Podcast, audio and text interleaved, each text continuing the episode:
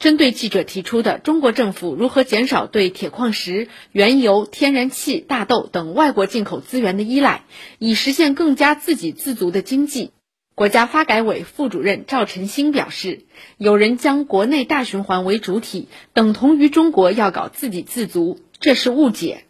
中国呢，也早已同世界经济和国际体系深度融合，内外需市场本身是相互依存。相互促进的。一段时间以来呀，经济全球化确实呢遭遇了逆风逆流。一些国家呢想实行脱钩断链，要构筑呢所谓的小院高墙。但是呢，我们认为世界绝不会退回到相互封闭、彼此分割的状态。开放合作仍是历史潮流，互利共赢依然是。人心所向。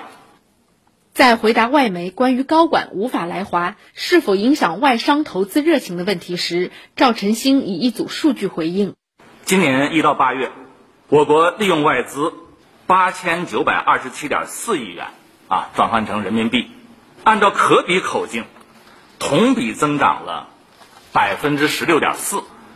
其中啊，高技术产业利用外资呢。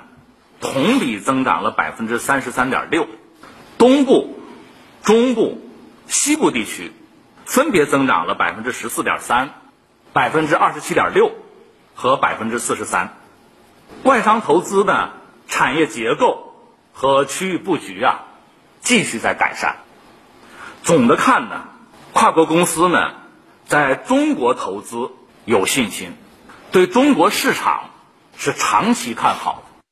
赵晨星坦言，今年以来，特别是三月、四月和七月，受外部环境、疫情、极端天气等超预期因素影响，我国经济月度之间有所波动。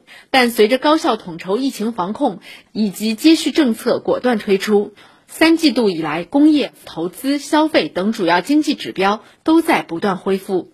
我们居民消费价格呀，温和上涨，与全球通胀高企形成了。鲜明的对比，我们的就业形势总体是稳定的。我国呢，国际收支基本平衡，外汇储备呢保持在三万亿美元以上。